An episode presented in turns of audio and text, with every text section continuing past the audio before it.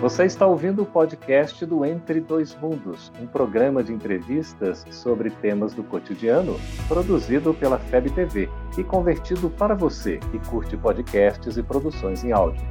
Essa é a nossa forma de transmitir esperança, conhecimento e alegria.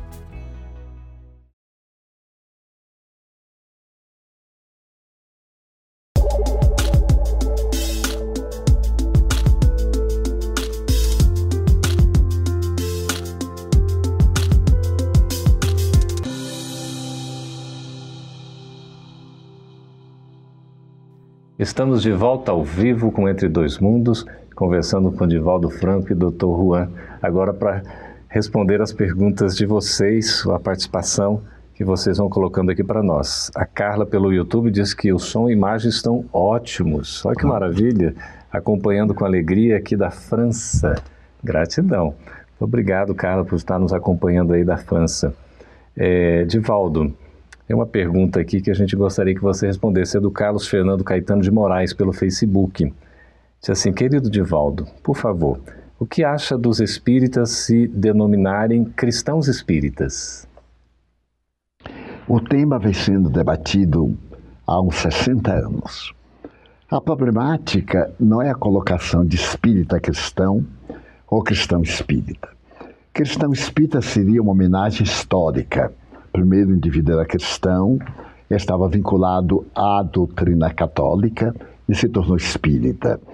E ser espírita cristão era adotar a ciência espírita e depois acrescentar o lado moral religioso, conforme Kardec estabelece, que tem todos os pontos das religiões, para poder ser espírita. Seria um espiritualista que se fez espiritista. Mas a mim me parece que tanto faz uma como a outra forma. É indiferente. Eu, pessoalmente, prefiro espírita cristão, por causa da tradição kardeciana. Uhum. Primeiro espírita e, por consequência, cristão, porque as bases do espiritismo são o cristianismo. Perfeito, muito bem esclarecido aí, né? Sobre um assunto que volta e meia surge. É, Doutor Juan, ah, nós temos aqui, são muitas as perguntas, eu devo ah, dizer para vocês aqui, nós vamos trabalhando aí uma a uma, vamos ver se a gente dá conta. Carmo do Cajuru, de Minas Gerais, é a cidade. Quem está perguntando é Ana Carolina Araújo. Por que ainda precisamos de várias religiões aqui na Terra, se no plano espiritual elas não são necessárias? Precisamos de várias religiões também por a diversidade de, das mentes humanas. Eh, algumas mentes, algumas almas precisam de uma guia um pouco mais estrita, com ma maior número de restrições que lhes permita eh, levar e compreender um autocontrole. Hum. Porque devemos eh, compreender que aquele autocontrole vai dar passo à, à consciência e ao livre-albedrio. Uhum. O Espiritismo é uma doutrina, é uma ciência, é uma moralidade que permite a completa liberdade é, com uso da razão. Quando nós compreendemos, razonamos, então entramos em aquela faixa de fé. Uhum. Mientras nós precisamos restrições, ainda não compreendemos a fé.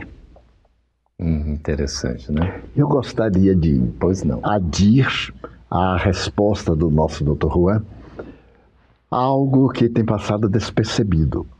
No mundo espiritual existem religiões. Pois é. Nós sabemos, através de experiências próprias, de que os desencarnados vão para núcleos afins do ponto de vista religioso, uhum. pelo menos nas faixas mais próximas da Terra. Nosso lar, o lar Fabiano de Cristo, a casa transitória, as instituições próximas, quando os fiéis têm necessidade daquele apoio, não tem o choque de não encontrarem anjos, etc. Uhum. E então, principalmente algumas doutrinas mais antigas, têm inclusive templos que os fiéis frequentam. E eu tenho até várias experiências pessoais que não viria ao caso. Mas gostaria de dizer à nossa interrogante que no mundo espiritual continua, sem a intolerância que nós mantemos na Terra. Porque o que importa é a conquista íntima, a espiritualidade do indivíduo. Muito bem. Nós estamos aqui com Eva Chaló pelo Facebook. Ela diz que sou espírita há 10 anos e convivo bem com todas as denominações religiosas. É a proposta de Kardec, inclusive. Exatamente. A gente não precisa realmente brigar, pelo contrário, é um entendimento, né? Muito bem, está aí no comportamento cristão. E espírita cristão, né, Divaldo? A Carla Aires, de Jangá, Pernambuco, é, gostaria que falassem sobre é, o suicídio, que é um assunto tanto quanto recorrente, né, Divaldo? E aqui falassem sobre o chamado suicídio assistido na visão espírita. Já complica um pouquinho. Quem pratica certamente não tem conhecimento da vida espiritual. Na Holanda existe uma clínica que o pratica. É, Dr. Juan, o que o senhor tem a dizer sobre isso? Bom, é, por muitos anos eu de, brindei atendimento a pessoas é, com enfermidades terminais e, em realidade, pela experiência própria, não precisam de alguns cuidados, entre aspas, não? para melhorar o estado de, de aquele doente. É, é muito mais fácil, como falamos no tema de educação, as pessoas não têm uma educação para a morte, uhum. para aquele processo de liberação do corpo, que nos fala o Espiritismo. Então, é, ficam com muita ansiedade, e a ansiedade, clinicamente falando, vai fazer que ah, as dores do corpo fiquem muito mais, mais fortes. E quando eu tenho certeza de que minha vida vai se prolongar, então eu vou compreender que esta vida que estou vivendo fisicamente é somente um treino para o que vai venir depois. E continuamos vivos. E continuamos vivos, uhum. eh, mas devemos também pensar que é muito mais fácil pensar, eu vou me suicidar, eu vou acabar com, com minha existência e com aquela enfermidade. Uhum. E não vamos a, eh, em realidade, não vai ter consequência contra a problemática do perispírito. Uhum. Porque eh, a dor no corpo, na mente, é muito fácil de conhecer. Somente uma pessoa precisa fechar seus olhos e ficar um momento em sua mente. Se sente dor nesse momento, é o mesmo dor que vai sentir depois de desencarnar. Uhum. Então, o suicídio não é solução alguma. Não é uma né? solução porque vai ficar com a mesma dor. Uhum.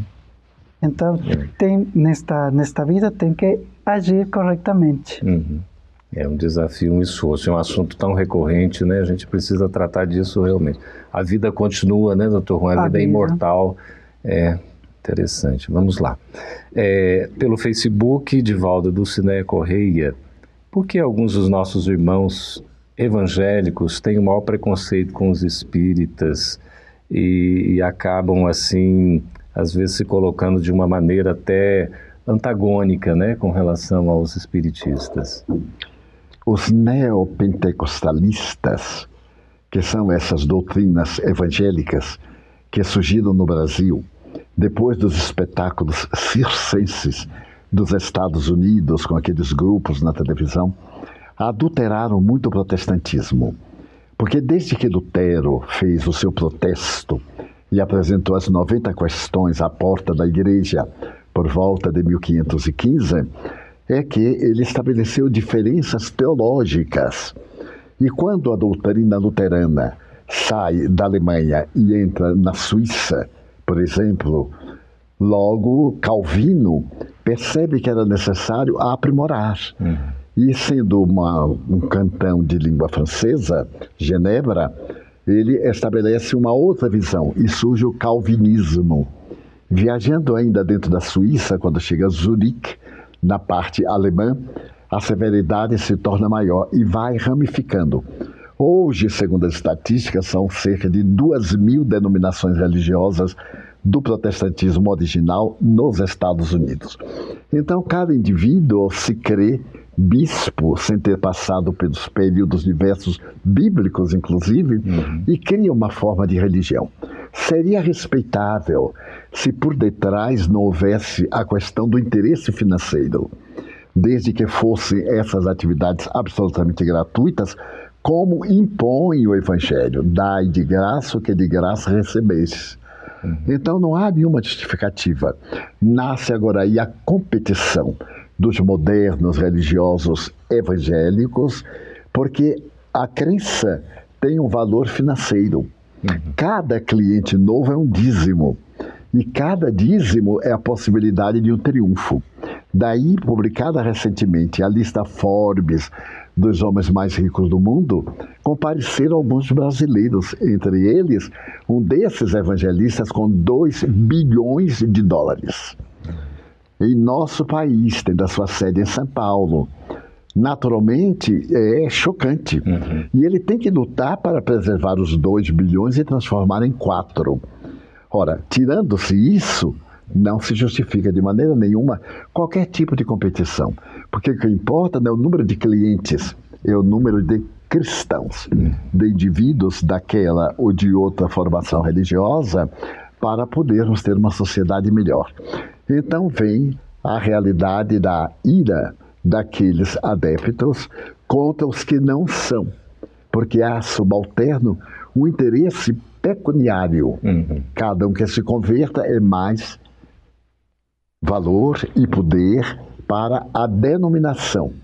Então vemos cada indivíduo que se autodenomina pastor e se autodenomina bispo, seguindo a tradição de uma das cartas paulinas, criar novas denominações. Uhum. Isso é lamentável, porque o indivíduo memoriza apenas alguns textos do Evangelho no curso rápido que faz de promoção, porque é vendida pela Igreja Central uma cota, como se fosse uma empresa dividida em sociedades e agências.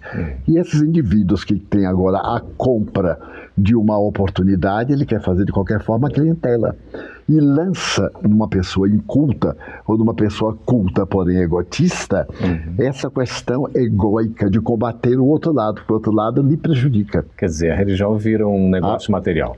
Mais do que um negócio material, uma promoção material. Uhum. E, curiosamente, nessa mesma lista Forbes que eu li há poucos dias, um outro religioso de renome no Brasil tinha apenas a bagatela de 200 milhões de dólares.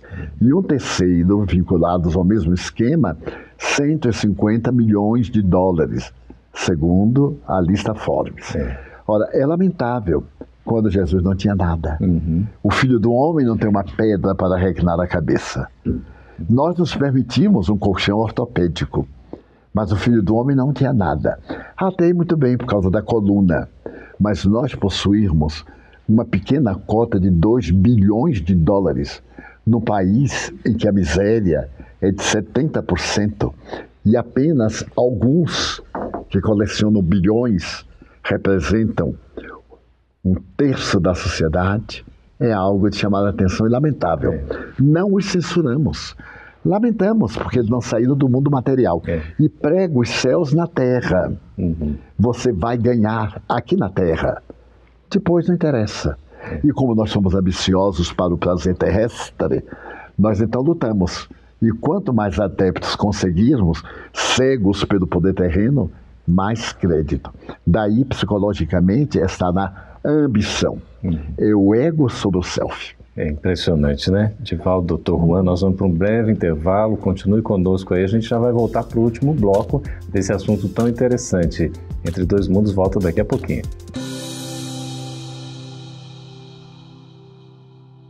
Estamos de volta com Entre Dois Mundos, ao vivo, agora já para o último bloco. O tempo passa voando de volta, doutor Juan. Impressionante, estamos chovendo aqui de perguntas.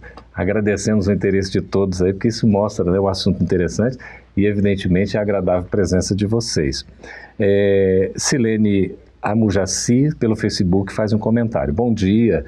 Conhecimento mais simples que resolveria todos os nossos problemas de relação e convivência porém é, mais difícil de colocar em prática é amar uns aos outros. Com certeza, né? É o desafio que a gente tem, a gente precisa se amar.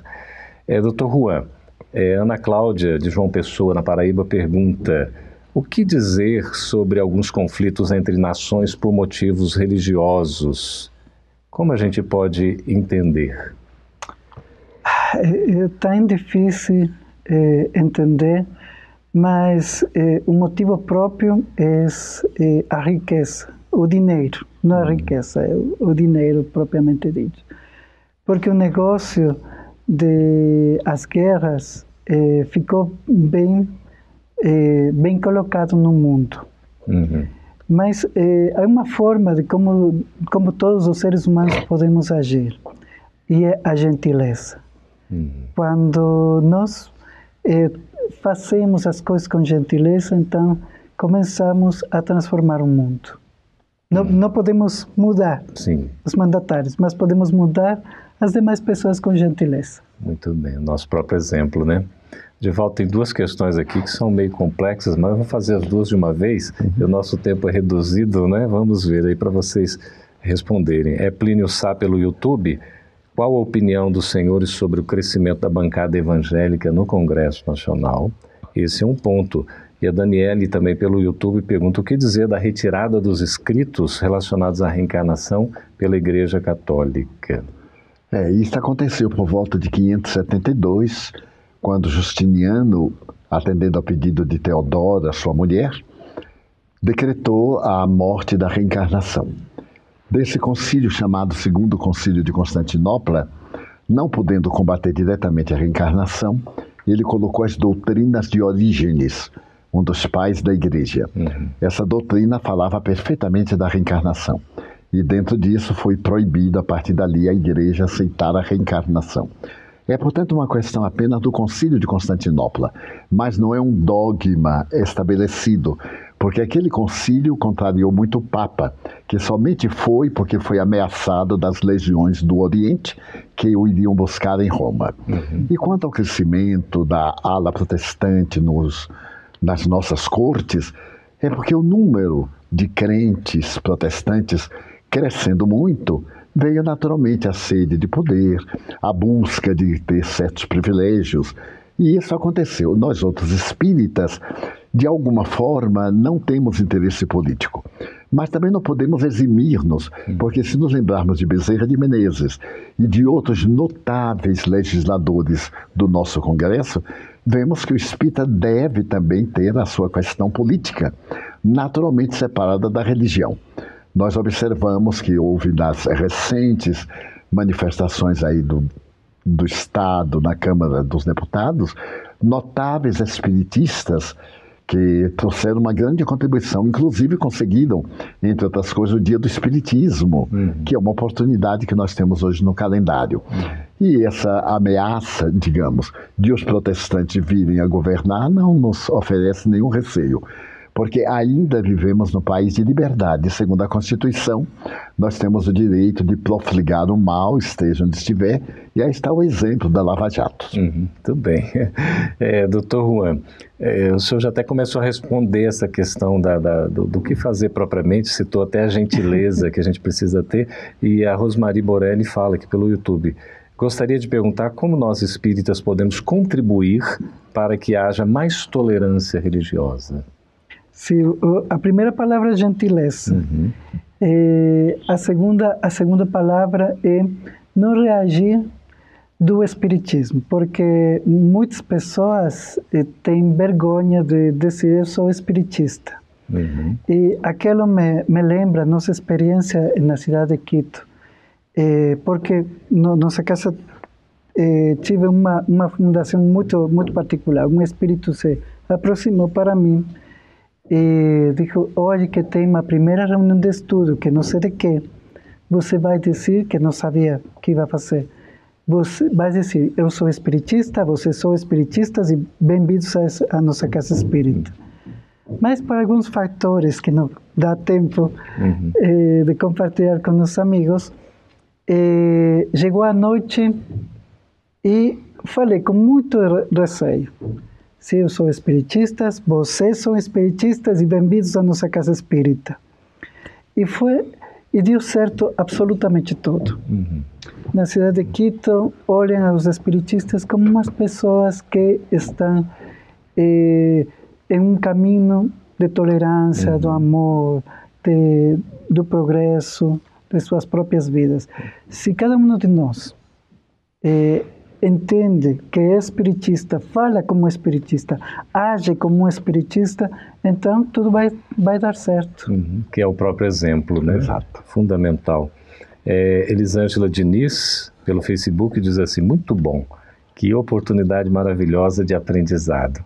Graças à participação de vocês que perguntam, os nossos amigos aqui que respondem, não é?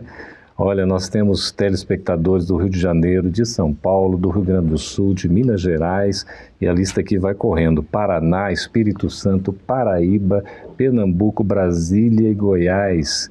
Eles todos agradecem aqui a participação, de Valdo, e, e também mandam abraços a todos vocês. Muito obrigado a vocês aí que estão participando, estão acompanhando, né? Bom, nós temos aqui pelo Facebook é, Bárbara Santos. Bom dia. Às vezes dou de frente com o raciocínio de que acreditar que a minha religião traz a verdade. Diante de tantas e tantas outras religiões do mundo, me parece arrogância. Como raciocinar diante disso, Divaldo? Ela pergunta e agradece. Mas está muito bem que ela crê que a dela é a melhor, hum. desde que isso lhe atende às necessidades emocionais. Uhum. Perguntaram ao Dalai Lama qual seria a melhor religião do mundo. Aquela que faça você um melhor cidadão. Se isso lhe faz bem, é a verdade, desde que isso produza frutos sazonados em benefício da sociedade. Hum, que maravilha. Olha aqui, nós temos Cláudio André Ferrati Bruzoni pelo YouTube. Obrigado por convidar ao doutor Juan. Olha que maravilha aqui. E aí elogio som e imagens ótimos. Isso aí é graças aos nossos amigos, né, pela tecnologia e o pessoal garantindo essa qualidade, fazendo um bonito trabalho.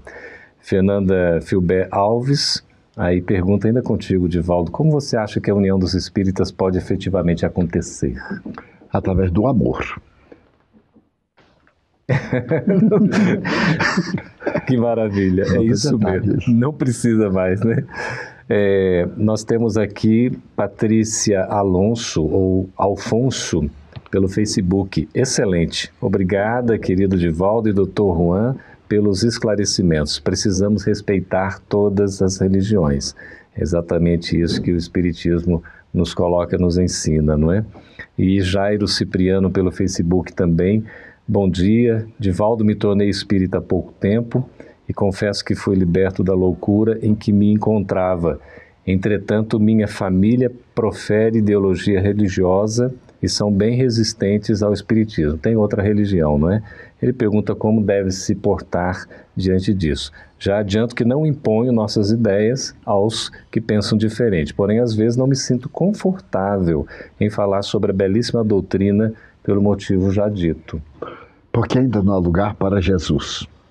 E as pessoas preferem aquele Jesus mítico, aquele Jesus que nos salva, que nos redime, não aquele que nos convoca à redenção. É muito melhor que alguém me salve do que eu lutar para salvar.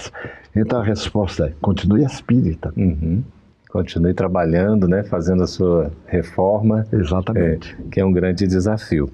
É, nós temos apenas menos de três minutos, mas é muito importante que eu gostaria de ouvir para aqueles que nos acompanham agradecer a participação. Não podemos atender a todas as perguntas, mas fica aqui o carinho, não é, Edivaldo, doutor Juan, pela presença de vocês sobre esse assunto, a diversidade religiosa. Doutor Juan, uma mensagem que possa ficar em termos aí desse mundo que a gente está vivendo e do que a gente espera viver no futuro. É, o mundo precisa de abnegação, abnegação própria para si próprio e abnegação com os demais. É o resultado do amor. Quando agimos com abnegação, então temos a propriedade para para fazer nossa vida melhor e a vida do próximo melhor. Uhum. Você, Divaldo? Na vida todos temos inimigos, mas isso não faz mal. O importante é não ser inimigo de ninguém. Uhum. Tê-los faz parte do processo de simpatia e antipatia. Ser é o processo da involução. Então eu diria àqueles televidentes e amigos que nos honram com a sua atenção, que seja você aquele que, mesmo tendo inimigo, não é inimigo de ninguém. Que maravilha. Aí é a aplicação do amor, não é? Exatamente. O amor a Deus, o amor ao, ao próximo. próximo, não é? Estamos lutando, não é? Estamos. Nem sempre é fácil, mas é uma caminhada. Você, como médico, como psicólogo, a gente precisa aprender que é um passo adiante, um após o outro, né, doutor Juan? Começando por pequenas trocas. Não busquemos trocar coisas imensas em nossa vida. Uhum. Comecemos fazendo a cama, comecemos eh, lembrando que devemos tomar um pouco de água, uhum. comecemos por as mudanças pequenas, que parece que não vai dar muito certo. Respirar. Mas, assim, respirar bem, sorrir de vez em quando uhum. e vai dar certo, vamos evoluir. Divaldo, sorrir faz bem para a saúde, não faz? Faz porque nós produzimos imunoglobulina na saliva. A imunoglobulina é para a digestão, mas aqueles que sorriem produzem e ela nos imuniza contra determinadas bactérias e vírus. Então sorria mais, porque aquele que sorri ama a vida. E a vida, em compensação, ama o indivíduo. Que maravilha e vamos seguindo em paz, não é isso? Sem dúvida. Nós vamos ter que dizer que o nosso tempo se encerrou. Certamente a gente recebe um ó nesse momento, né? Mas muito agradecido, doutor Juan, por sua presença muito aqui, é, valorizada pelos participantes, reconhecida, a contribuição valiosa. Muito obrigado, viu? Muito obrigado. E também a você, Divaldo, querido, embaixador da paz, divulgador do Espiritismo, um exemplo para nós. Muito obrigado por sua presença. Somos nós que agradecemos. Muito bem, agradecemos também a sua participação aqui ao vivo. Muito obrigado por ter estado conosco e até uma próxima oportunidade do Entre Dois Mundos. Essa é uma produção da Federação Espírita Brasileira. Para saber mais, siga arroba FebTV Brasil no YouTube, Facebook e Instagram. Ative o sininho para receber as notificações e ficar por dentro da nossa programação. Até a próxima!